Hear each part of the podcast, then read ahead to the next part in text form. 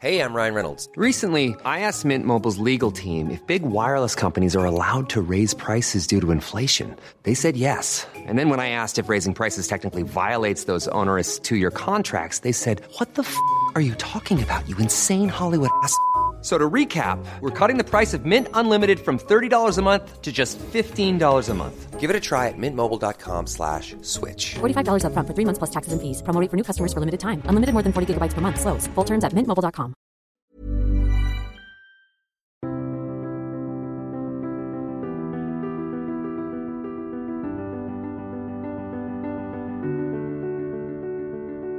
Chers auditeurs, bonjour, ravi de vous retrouver pour cette nouvelle émission de Conflit. Avant d'accueillir notre invité, je vous rappelle que vous pouvez retrouver en kiosque notre dernier numéro dont le dossier est consacré à la guerre en Ukraine. Je vous encourage également à vous inscrire aux cours de conflit qui sont disponibles sur notre site.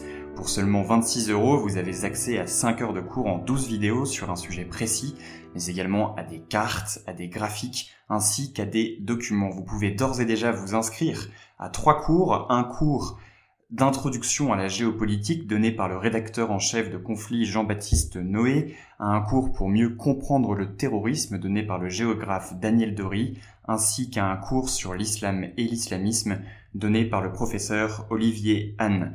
Vous inscrire à ces cours comme vous abonner à la revue Conflit est le meilleur moyen de nous soutenir et de continuer à avoir accès gratuitement à ces podcasts que nous faisons. Aujourd'hui, nous vous proposons de découvrir un peuple qui vit à la jonction de l'Asie du Sud, de l'Asie centrale et de l'Asie du Sud-Est. Il est installé entre le sud de l'Afghanistan et l'ouest du Pakistan et composé de guerriers montagnards dont les malheurs et les fureurs ont bouleversé l'ordre du monde, caractérisé par la méfiance, le désir de vengeance, l'envie, l'avarice, l'obstination, mais également considéré comme hospitalier, épris de liberté, réfractaire à la supériorité d'autrui, soucieux de la famille et courageux.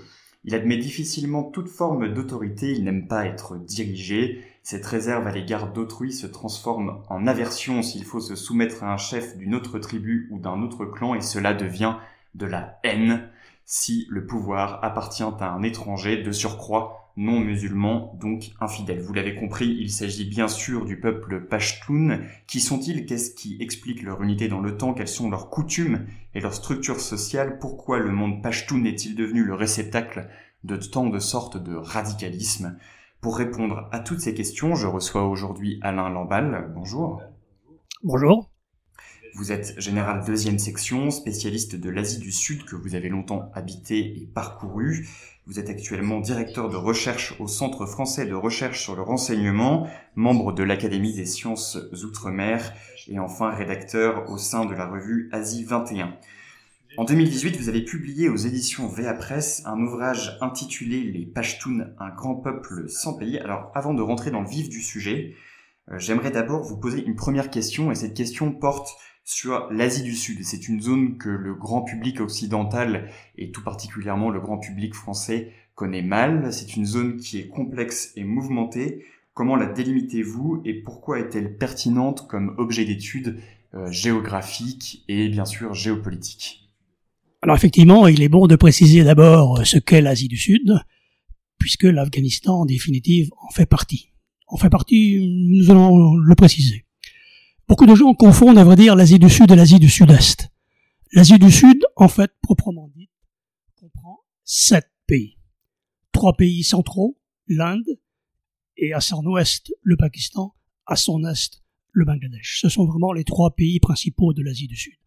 À ces trois pays centraux, principaux, s'ajoutent deux pays himalayens, le Népal et le Bhoutan, et deux pays insulaires, Sri Lanka et les Maldives ces sept pays forment l'Asie du Sud, proprement dite.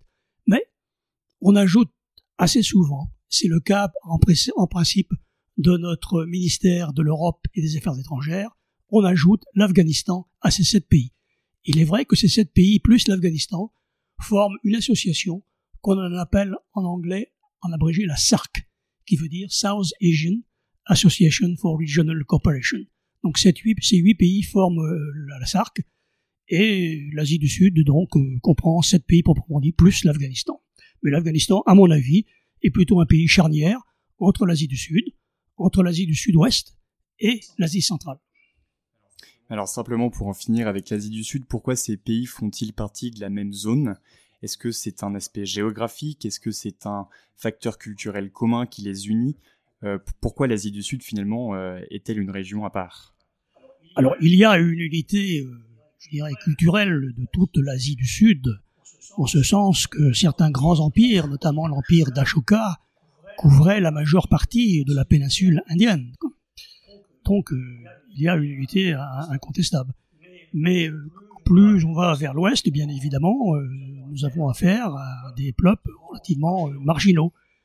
Mais il y a une unité géographique également. C'est la péninsule indienne, donc qui se trouve entre l'océan Indien et l'Himalaya.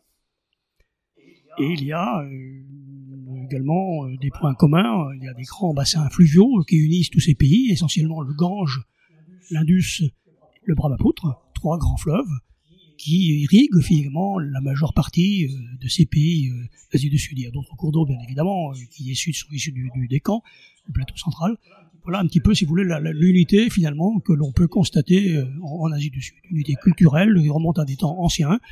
En plus de l'empire Ashoka que je citais, on pourrait évidemment citer l'empire moghol, qui a dirigé la majeure partie de l'Asie du Sud, y compris d'ailleurs l'Afghanistan. Alors revenons euh, au Pashtun. Chez Conflit, nous aimons la géographie et la géographie euh, humaine. Ma question est en deux temps. D'abord, d'où viennent-ils? Est-ce que ce sont, euh, est-ce que c'est un peuple autochtone ou est-ce qu'il s'agit d'envahisseurs qui sont arrivés à une certaine époque dans cette région? Quelle langue parlent-ils? D'où provient leur langue? Quelle est, quelle est sa racine? Et ensuite, où habitent-ils aujourd'hui? Quelle est la zone géographique? Quelles sont ces spécificités qui expliquent aujourd'hui la singularité du peuple Pashtun? Alors les Pashtuns ne sont pas un peuple autochtone, mais ils sont arrivés dans la région qu'ils habitent actuellement, que nous allons définir plus tard, il y a tout de même euh, des milliers d'années. Probablement, les Pashtuns viennent euh, d'Asie centrale. On imagine qu'ils peuvent venir euh, dans une région située à l'est de l'Oural, mais on n'est pas absolument certain. Mais cette migration s'est produite il y a plusieurs milliers d'années. Ces gens euh, se sont installés donc dans ce qui est euh, actuellement l'Afghanistan et le, Pakistan, et ils, ce sont des Indo-Européens. Ils parlent une langue qui est euh, donc assimilée aux autres langues indo-européennes, au dari en particulier, qui est la langue communément parlée en, Afghanistan actuellement, dari qui est issu en fait, du, du, persan. Alors ces gens-là actuellement donc peuplent essentiellement l'Afghanistan et aussi euh, la partie occidentale du, Pakistan. Mais originellement, il y a eu, à un certain moment de l'histoire, une certaine unité du peuple Pashtun. il y a eu un empire Pashtun à la fin, on dire, du XVIIIe siècle jusqu'au début du XIXe siècle, qui rassemblait les contrées allant de la mer d'Arabie jusqu'à l'Himalaya. Et cet empire a été relativement éphémère, on va dire, il a été euh, supprimé et remplacé par un autre royaume, un autre empire, l'empire sikh. Les Sikhs, euh, qui sont bien connus, je crois, en, France, hein, euh, ont conquis la partie orientale de la zone Pashtun, grâce en particulier d'ailleurs à des officiers français, le général Allard en particulier, dont on peut visiter la tombe à, Lahore. Alors l'empire sikh avait sa capitale à, Lahore, l'empire sikh a donc conquis la partie orientale des, des, des Pashtuns pour répondre à votre question, où trouve-t-on les, les, Pashtuns de manière plus précise? On les trouve donc essentiellement euh, en Afghanistan et de manière encore plus précise dans le sud et dans l'ouest de, l'Afghanistan. On les trouve aussi au Pakistan. Pourquoi les trouve-t-on au Pakistan? Eh Bien parce que euh, à l'époque euh, britannique, les Britanniques ayant succédé aux Sikhs ont conclu un accord avec l'émir afghan de l'époque, qui était un, un Pashtun, et avec, les, avec cet émir, donc les Britanniques ont défini la frontière qui existait à l'époque entre le royaume d'Afghanistan et les Indes britanniques. Et cette frontière qu'on appelle la ligne Durand, c'est le nom d'un fonctionnaire britannique. On aura l'occasion d'y revenir. On aura l'occasion d'y revenir. Elle a été euh, définie en 1893. Hein. Donc de ce fait-là, le Pakistan qui a hérité de l'Empire britannique en définitive a comme frontière donc la ligne Durand et il y a des Pashtuns donc actuellement également au Pakistan. Et en fait, la majorité des Pashtuns maintenant se trouvent côté pakistanais.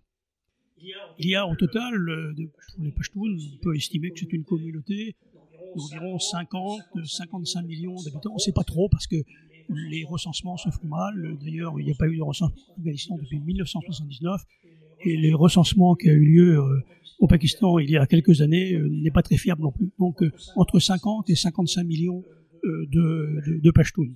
C'est quand même pas mal. Les millions kurdes d'une certaine manière. Alors ces gens-là sont donc répartis sur deux pays, je le dis. L'essentiel se trouve euh, au, Pakistan, vraisemblablement euh, 35 millions de Pashtuns à peu près, hein, essentiellement dans la province du Khyber Pakhtunkhwa, et puis, il y a donc à peu près euh, entre 15 et 20 millions, l'approximation est assez large, mais ce que je vous dis, les, recensements ne se, sont, pas faits en Afghanistan, le dernier, je le dis, en 1979. Donc la fourchette basse, c'est probablement 15 millions de Pashtuns euh, en Afghanistan, sur une population de 38 ou 40 millions. La fourchette très haute, ça pourrait être 20 millions. Donc au total, j'évalue la population euh, de Pashtuns entre 50 et 55 millions. Alors, il est bon de voir aussi ce que ça représente comme pourcentage. Si les Pashtuns sont euh, les plus nombreux au Pakistan, ils ne représentent qu'une faible, partie de la population, car le Pakistan est très peuplé. Il y a 230 millions d'habitants probablement au Pakistan, et il y a, je l'ai dit, 35 millions de Pashtuns. Ça fait 37, ça fait 17%. Quoi.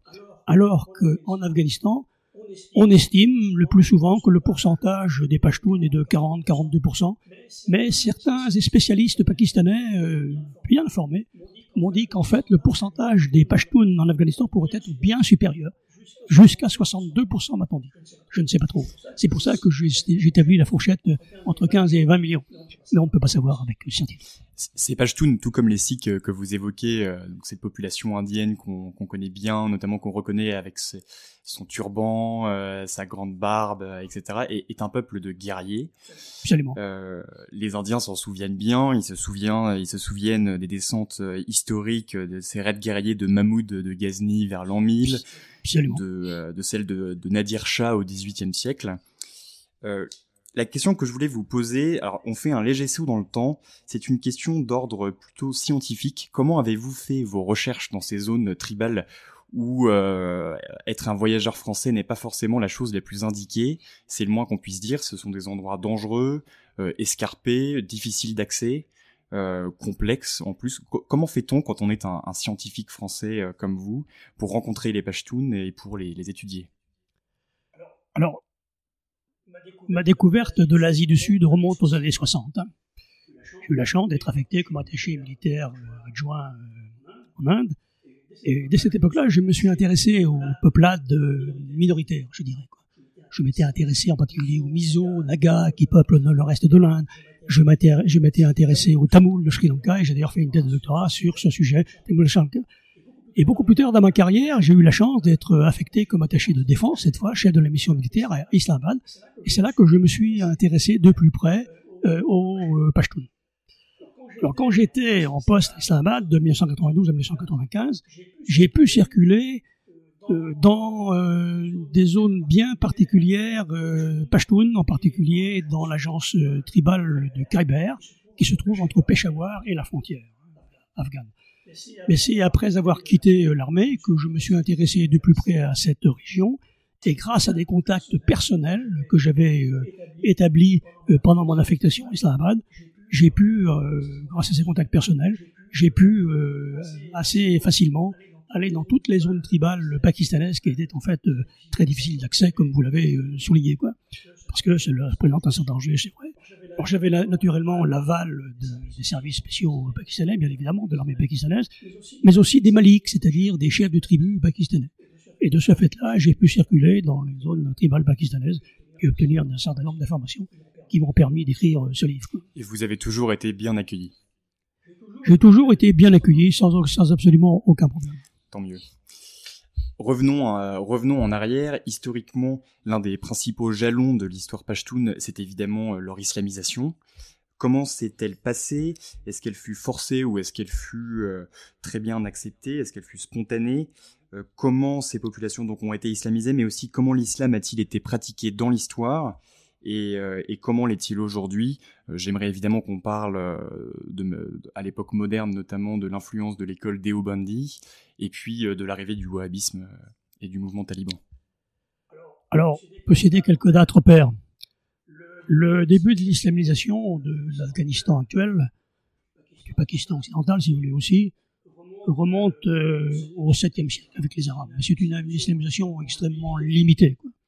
La véritable islamisation s'est faite euh, au Xe siècle avec la migration de guerriers de langue turque qui avaient été eux-mêmes convertis. Alors au XIIIe et XIVe siècle, il y a eu des phénomènes extrêmement importants qui se sont produits. C'est euh, les invasions de Gengis Khan et de Tamerlan. Et les Pashtuns ont eu beaucoup de mal à s'en tirer, à récupérer finalement leur grandeur passée. Euh, c'est donc euh, à partir du Xe siècle que la véritable islamisation euh, s'est faite. Elle s'est maintenue donc malgré les, massacres perpétrés par Gengis Khan et Tamerlan.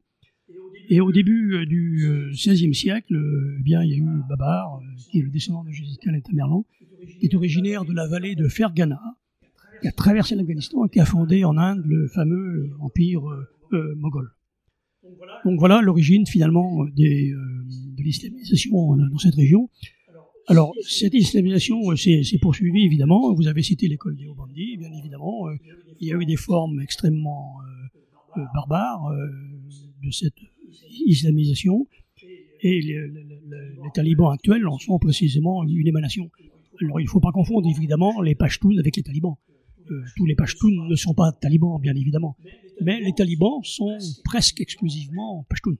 Pas totalement, mais presque exclusivement. Peut-être 95% des talibans sont Pashtuns. D'ailleurs, ça pose des problèmes actuellement euh, euh, à Kaboul avec le gouvernement que nous avons. Que- Quelle religion pratiquaient-ils avant l'arrivée de l'islam? Est-ce qu'ils étaient hindous? Est-ce qu'ils étaient plutôt de religion euh, zoroastrienne comme les persans? Ils étaient, je crois, plutôt animistes, il me semble, hein, mais on n'a pas d'écrit, on n'a pas de certitude à, à ce sujet, quoi. Non, ils n'avaient pas été, ils n'avaient pas été, euh, comment dirais-je, euh, hindouisés, sauf peut-être la partie occidentale du Pakistan, euh, où il y a des, sites hindous euh, caractéristiques, notamment dans la région de, Taxila, ça se trouve à, l'ouest de Islamabad.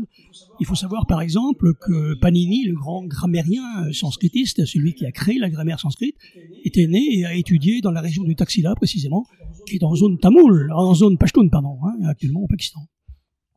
Vous expliquez aussi très clairement que le point d'inflexion euh, de l'histoire pashtoun, la date phare, la date butoir, c'est 1893, on en a déjà parlé tout à l'heure. C'est la date de la création de la fameuse ligne Durand. 1893. Oui, oui, c'est ce que je disais, 1893. Pourquoi cette date euh, est-elle si fondamentale? Alors cette date est fondamentale parce que elle a vraiment scindé la communauté euh, tamoul en deux, euh, pashtun pardon, en, en- en deux. Alors bien évidemment, euh, cette ligne Durand, elle est poreuse, et elle est en fait totalement artificielle. J'ai eu l'occasion de me rendre jusqu'à cette frontière euh, à plusieurs reprises. J'ai pu constater que certains villages même étaient divisés en deux. Une partie des villages se trouvait côté afghan, une autre partie des villages se trouvait côté pakistanais. Il y a des tribus euh, qui sont totalement divisées. Et il y a, il y avait des- des- je dis il y avait parce que c'est moins le cas maintenant, des passages permanents euh, de part et d'autre de la ligne Durand. Elle était totalement peureuse, les gens circulaient librement, les nomades circulaient. Il y avait des jirgas, c'est-à-dire des assemblées euh, de villages qui se tenaient de manière commune de part et d'autre de la frontière. Mais ça a changé maintenant, du fait, on y viendra peut-être plus tard, du fait de la clôture euh, par les Pakistanais euh, de cette ligne Durand. Dans quel contexte a-t-elle été créée? Comment a-t-elle été dessinée? Euh, et, et pour quelles raisons? Euh, Dans quel objectif stratégique? Oui, effectivement. Vous avez raison de poser cette question. Les Britanniques, qui avaient conquis donc euh, la partie occidentale actuelle du, Pakis- du- Pakistan, le Baloutchistan, ce qu'on appelle actuellement le Khyber. Les Britanniques euh, craignaient l'arrivée des Russes euh, vers l'Asie du Sud. Effectivement, les Russes progressaient en Asie centrale, Samarkand, Tashkent, etc. Donc euh, les Britanniques ont essayé de conquérir l'Afghanistan pour se prémunir de cette invasion possible russe. Une invasion, à mon avis, très exagérée. Je crois que les Britanniques ont beaucoup exagéré le danger que représentaient les Russes. Ils ont utilisé cet alibi pour euh, essayer de conquérir l'Afghanistan à l'occasion de, de trois guerres d'ailleurs. hein.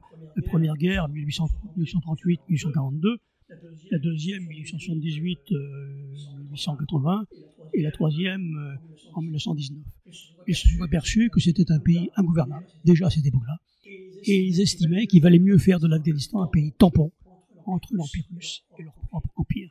D'où la nécessité de créer une frontière, et cette frontière a été la ligne Durand, qui n'a pas plu du tout d'ailleurs, euh, aux Pashtuns. L'émir 7 afghan l'a signé, sans doute sans contrainte, mais quand même un peu, sans doute quand même avec un peu de contrainte. D'ailleurs, les Pashtuns n'ont pas du tout accepté cette frontière et ils se sont révoltés massivement quatre ans plus tard. En 1897, il y a eu une, révolte massive des, euh, des, des, des Pashtuns que les Britanniques ont eu beaucoup de mal à réprimer. Et après, d'ailleurs, jusqu'à l'indépendance, il y a eu des, des, comment dirais-je, des, révoltes permanentes qui ont obligé les Britanniques d'envoyer des, dizaines de milliers d'hommes parfois pour réprimer ces mouvements. Ça n'a pas été euh, sans mal. hein. Justement, donc 1893, création de la ligne Durand. 1897, révolte massive des Pashtuns contre cette ligne. 50 ans plus tard, 1947, partition de l'Inde et du Pakistan. Cette ligne Durand n'est pas modifiée lors de la partition. Le Pakistan, donc le nouveau pays, le pays des purs créé par Jinnah et la Ligue musulmane, euh, intègre donc ces populations pashtunes pardon, qui sont à, à l'est de la ligne Durand au sein du nouveau Pakistan. Comment s'est passée cette intégration? Est-ce que les Pashtuns se sont à nouveau révoltés euh, contre, euh, mais disons, euh, l'instauration, l'état de fait de cette ligne Durand Ou alors ont-ils essayé de réunir un Pashtounistan ou de, de s'intégrer à l'Afghanistan? Comment, comment ça s'est passé en 1947 Alors en fait, euh, au moment de l'indépendance de l'Inde et du Pakistan, en 1947, les principautés euh, qui constituaient l'Inde, il y avait le territoire administré directement après les Britanniques, puis il y avait 500 et quelques principautés, et il y avait justement aussi ces tribus pashtunes, qui n'étaient pas vraiment des, principautés, mais tout de même elles étaient administrées de, manière particulière, parce que les Britanniques avaient créé ce qu'ils appelaient à l'époque en 1901 la province frontière du Nord-Ouest. quoi qu'ils administraient directement, mais encore une fois avec l'aide des, des chefs de tribus, qu'ils rémunéraient d'ailleurs pour avoir la paix. Quoi. Alors en 1947, euh, les Pashtuns voulaient, à vrai dire, euh, n'étaient pas du tout contents d'être euh, incorporés euh, par le Pakistan. Il y a eu un- en fait un simulacre de, référendum, mais les Pashtuns ont refusé d'y participer. Ils auraient bien voulu, en définitive, euh, avoir une certaine forme d'indépendance. Et l'Afghanistan a essayé à cette époque-là aussi euh, de récupérer euh, ce qu'ils avaient perdu, donc en 1893. Quoi. D'ailleurs, l'Afghanistan a été le seul pays du monde à ne pas reconnaître euh, l'indépendance du Pakistan et l'appartenance du, Pakistan à, à l'O- à l'ONU en, particulier. Donc euh, c'est un, problème qui, euh, qui date de cette époque et qui, perdure encore. Les, les Pashtuns se sont incorporés effectivement dans le Pakistan. Maintenant, ils sont plutôt bien incorporés. Ils ont des, fonctions importantes, probablement plus euh, plus importants qu'on pourrait se l'imaginer en fonction de leur pourcentage de la population. Mais malgré tout, le problème de la frontière euh, continue. et Peut-être qu'on en parlera plus tard. Oui, oui, bien sûr. Ce qui est intéressant aussi, c'est que le Pakistan veut dire en ourdou euh, Pakistan, Paki les purs, Stan le pays, le pays des purs. Mais Mhm. c'est aussi euh, un acronyme Absolument. dont le A veut dire Afghania, euh, Absolument. qui est probablement pas toute l'Afghanistan, mais plutôt la zone Pashtun. Euh, de Oui, c'est ça. C'est ça. Ce qui veut dire qu'il y avait également peut-être une revendication côté pakistanaise d'intégrer ces zones Pashtun euh, à- au nouvel État. Alors là, on rentre dans l'histoire moderne, je dirais, dans l'actualité, euh, dans l'actualité d'aujourd'hui. Euh, à la fin de mon livre, j'ai examiné effectivement plusieurs scénarios. Euh, le scénario d'un grand Afghanistan, c'est-à-dire la récupération par l'Afghanistan des zones pashtunes actuellement administrées euh, par le Pakistan, c'est-à-dire la province Khyber du, Pakhtunkhwa, mais aussi le Balochistan, car il y a des euh, Pashtuns en nombre assez important au Balochistan. Euh, mais en fait, cette option d'un grand Afghanistan n'a aucune chance d'aboutir, car l'Afghanistan connaît les difficultés que nous connaissons, et bien évidemment, le Pakistan est beaucoup plus puissant politiquement, malgré tous les problèmes qu'il connaît, hein, politiquement, militairement, que l'Afghanistan. Donc c'est c'est totalement exclu. Par contre, un autre scénario possible serait euh, un grand Pakistan, c'est-à-dire l'incorporation par le Pakistan des zones pashtunes. Ce scénario est plus vraisemblable. Je ne dis pas qu'il se produira à court terme, mais il faut l'envisager peut-être à moyen et long terme. Comment ça pourrait se faire? Eh bien, actuellement, vous le savez, à Kaboul, il y a un régime taliban dur, qui est en fait un régime pashtun.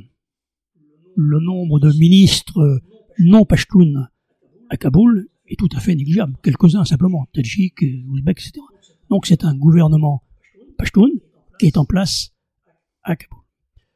Ce qui pourrait se faire, c'est que les Pakistanais, en particulier l'armée pakistanaise, qui est en fait aux affaires, faut pas se faire d'illusions, pourrait fort bien conclure un marché avec les talibans, qui sont donc Pashtun pour l'essentiel, en disant écoutez, euh, le sud et l'est euh, et l'ouest de l'Afghanistan rejoignent le Pakistan, mais en échange, nous acceptons de faire des concessions idéologiques. Par exemple, vous pourriez euh, fort bien poursuivre le régime de la charia dans toutes les régions Pashtun, les vôtres actuellement, et celles aussi du Pakistan. Et puis on pourrait éventuellement vous attribuer euh, un ministère ou plusieurs ministères importants à euh, Islamabad.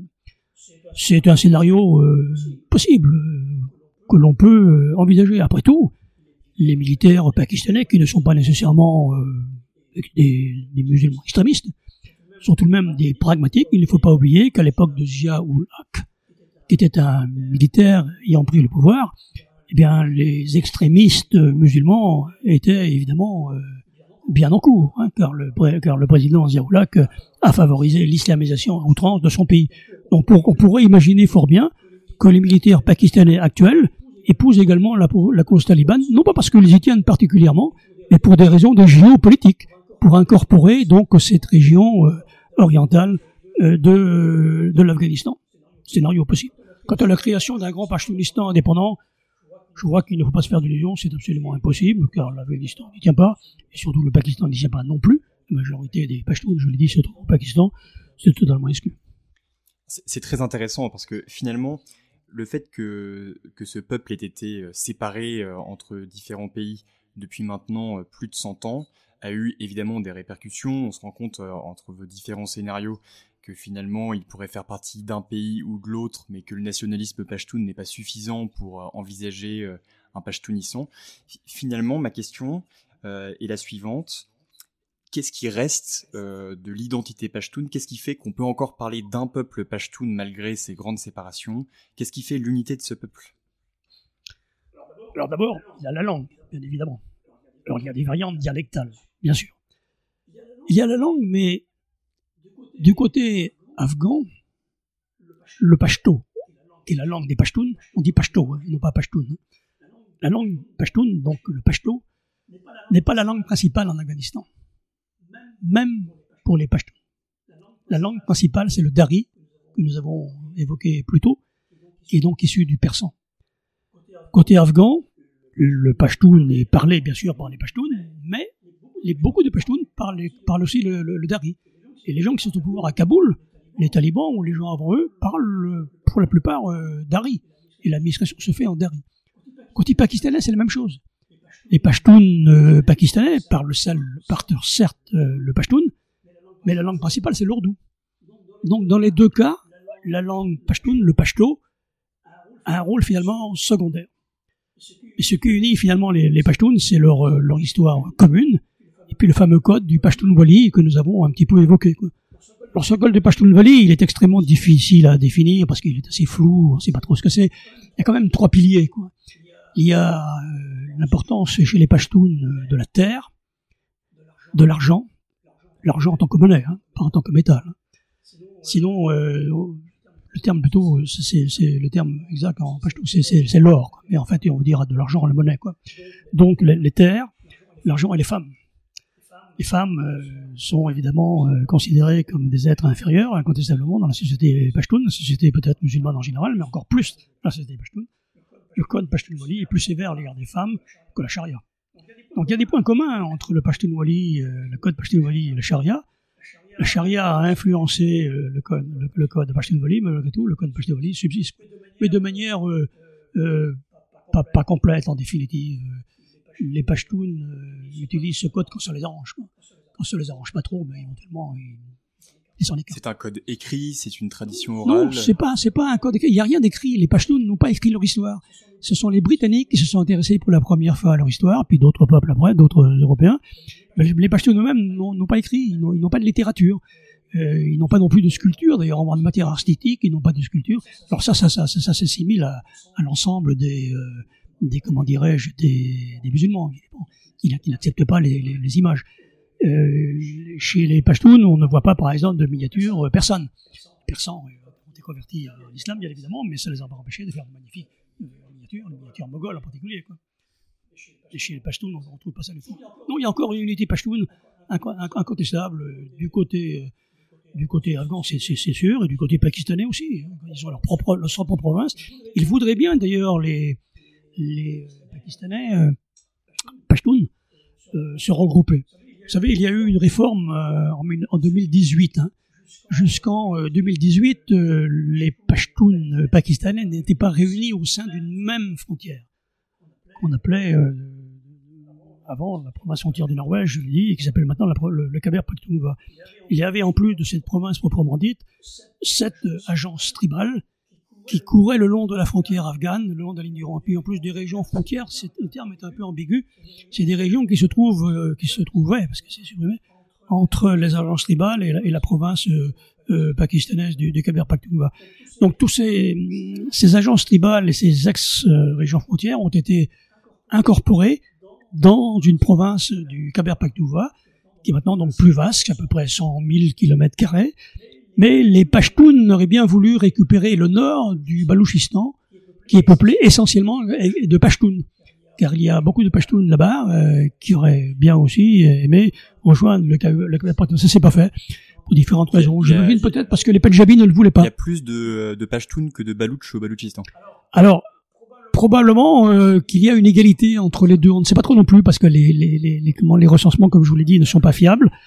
Mais ce qui est certain, c'est que la population euh, du Baloutchistan, surtout dans le nord, mais aussi dans la capitale Quetta, la proportion des, des Pashtuns est très importante. Et les Baloutches se préoccupent de ça. Quoi. Les Baloutches euh, Pour- sont également très nationalistes. nos auditeurs comprennent bien, le, le Baloutchistan est donc cette région du sud euh, ouest, Ouest. du Pakistan, entre l'Iran et le Pakistan, avec également une frontière avec euh, l'Afghanistan, et qui se trouve donc juste en dessous des régions Pashtun au Pakistan.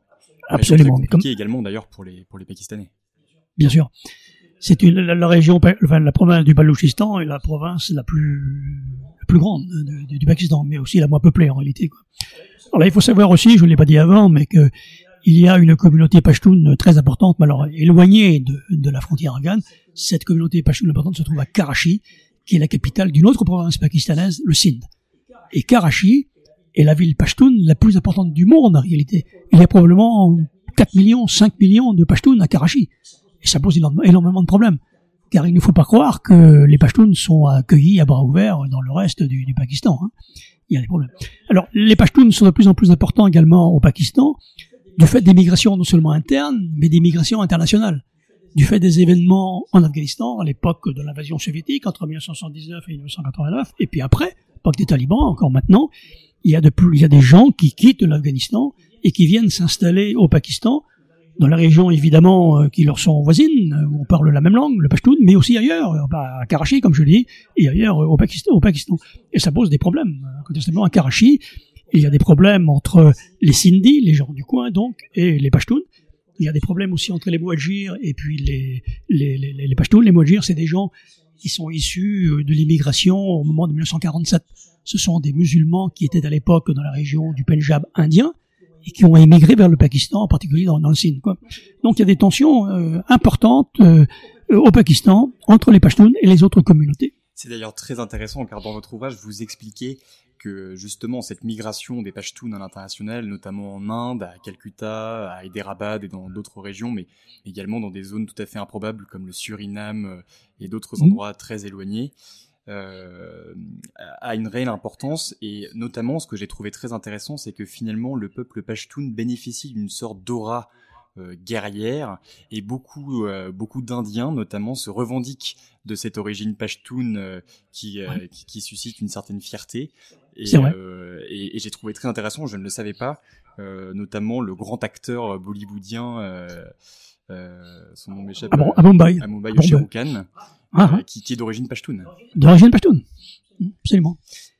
Et puis il y a des gens qui sont originaires de l'Inde qui ont euh, eu des, des qui ont joué des rôles très importants dans, dans le Pakistan indépendant. Hein.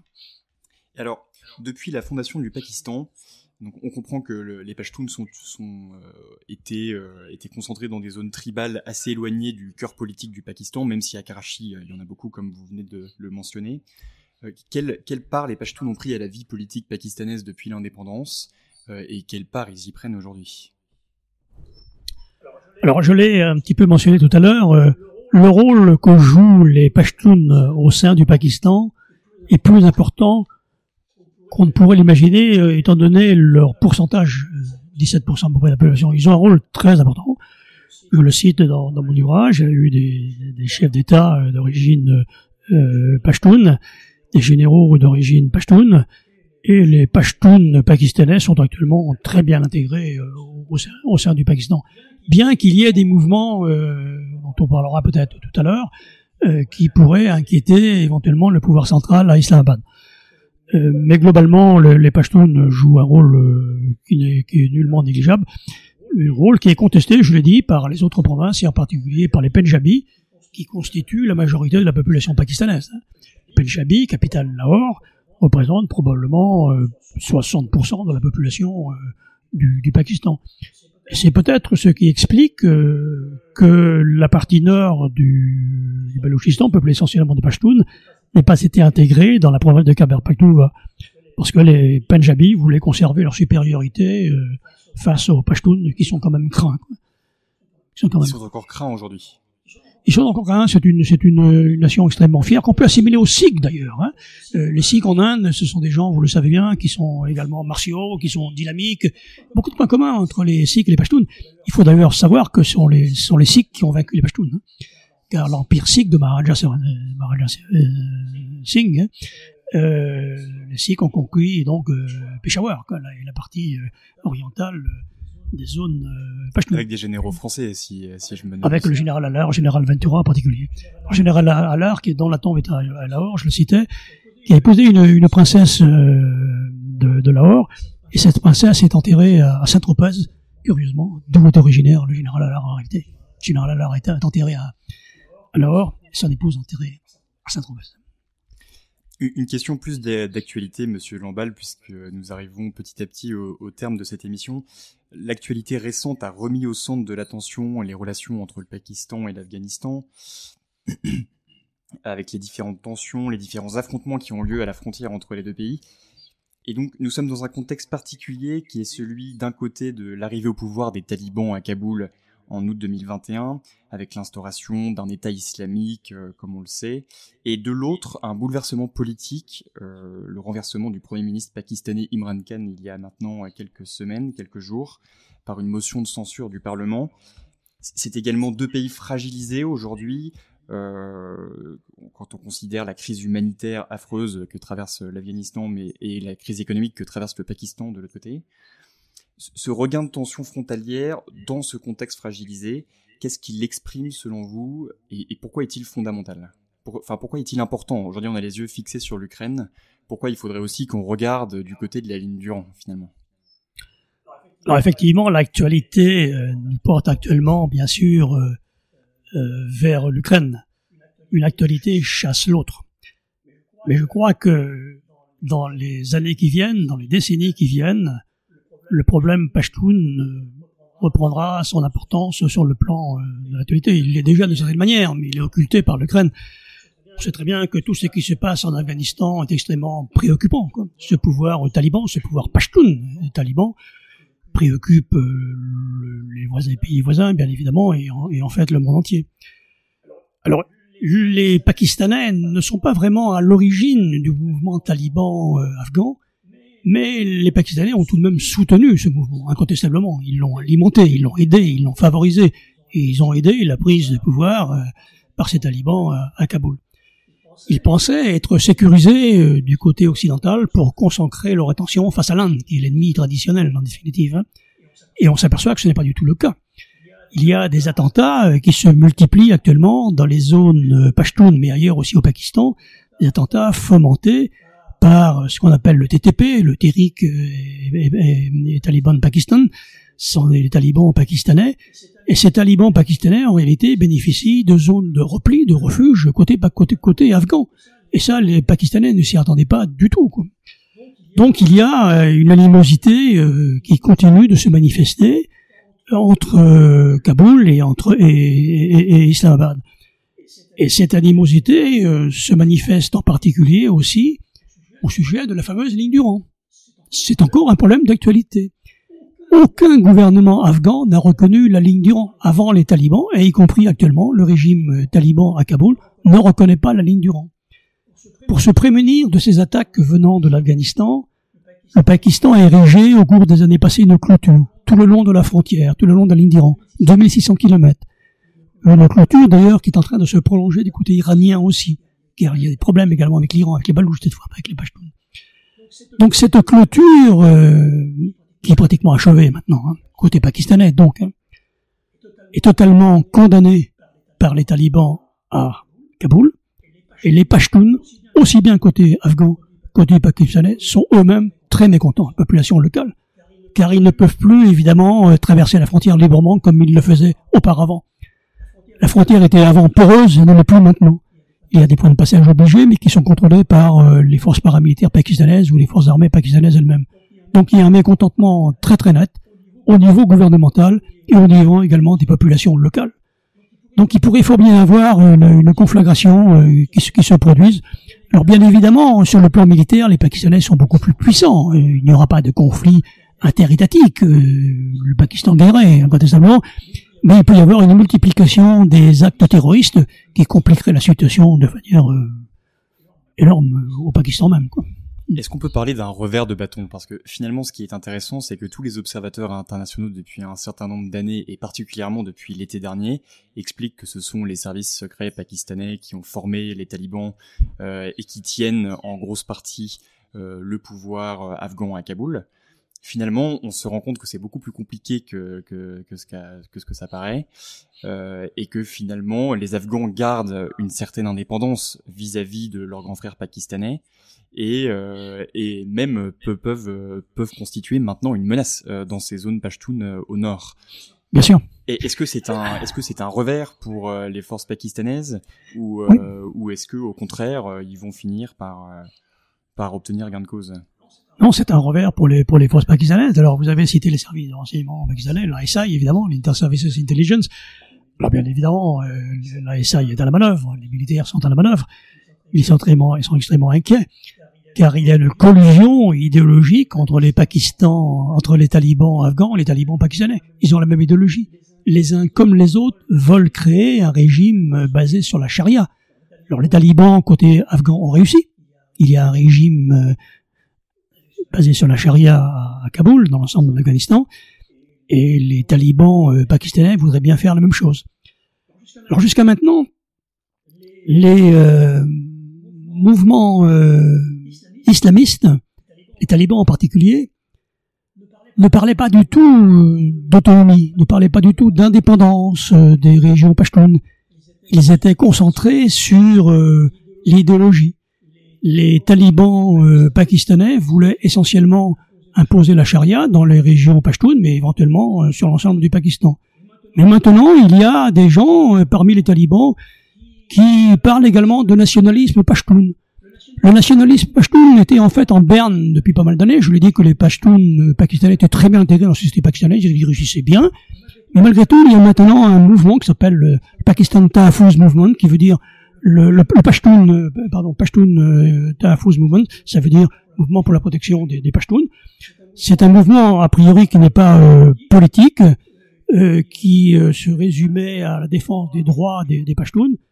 Mais maintenant, il y a, semble-t-il, une collusion entre ce mouvement parapolitique et, et, et les talibans pakistanais. Donc c'est extrêmement dangereux. D'ailleurs, j'ai appris récemment que les Pashtuns, qui font partie de ce mouvement, créé en fait un, parti politique. J'ai oublié le nom, mais donc euh, il y a peut-être une collision possible entre les idéologues et les nationalistes.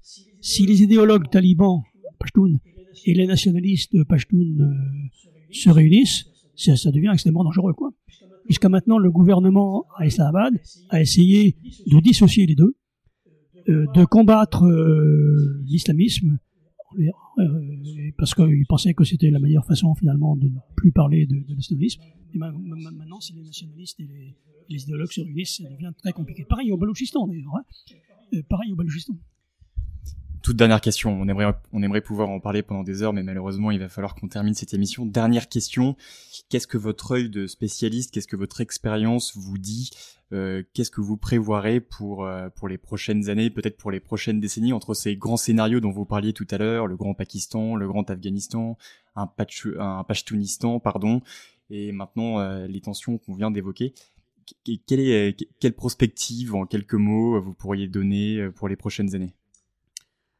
Alors, le scénario d'un grand euh, Pakistan n'est pas du tout écarté, comme je l'ai dit tout à l'heure. Mais en fait, euh, je crois que les problèmes essentiels qui vont se poser, euh, surtout du côté pakistanais, c'est l'explosion démographique chez les Pashtuns d'une part, et dans l'ensemble de la population. Et ce sera probablement le défi majeur de ce pays à l'avenir, qui aura certainement bien du mal à nourrir sa population et on peut aboutir à un conflit, euh, des conflits intérieurs majeurs à cause de l'inadéquation des ressources en eau en particulier et de la population. Ça concerne les Pashtuns, mais ça concerne l'ensemble des l'ensemble de la population. Alors ces problèmes ethniques auront de l'importance, mais ils seront peut-être euh, dépassés, submergés par ce problème fondamental de survie dû à un manque d'eau. Et je crois que ça, c'est un phénomène capital. Le problème d'eau, d'ailleurs, concerne également euh, les relations entre les deux pays, car les Pashtuns habitent euh, essentiellement dans la partie euh, rive droite de l'Indus. Il y a neuf cours d'eau communs entre l'Afghanistan et le Pakistan, et il n'y a aucun accord qui a été conclu entre les deux pays dans ce domaine-là. Donc vous voyez que là aussi, ça va pas mal, me semble. Eh bien, merci beaucoup Alain Lambal d'abord d'avoir accepté favorablement notre invitation et pour cette plongée dans le monde Pashtun qui était absolument passionnante. Je rappelle à nos auditeurs qu'ils peuvent retrouver en kiosque le dernier numéro de Conflit, dont le dossier est consacré à la guerre en Ukraine. Vous pouvez également retrouver l'ensemble de nos podcasts sur toutes les plateformes internet disponibles sur notre site et euh, sur l'ensemble des plateformes comme Spotify, SoundCloud, Apple Podcast, etc. Je vous remercie de votre fidélité et vous retrouverez pour un prochain podcast la semaine prochaine. Je vous dis à très bientôt.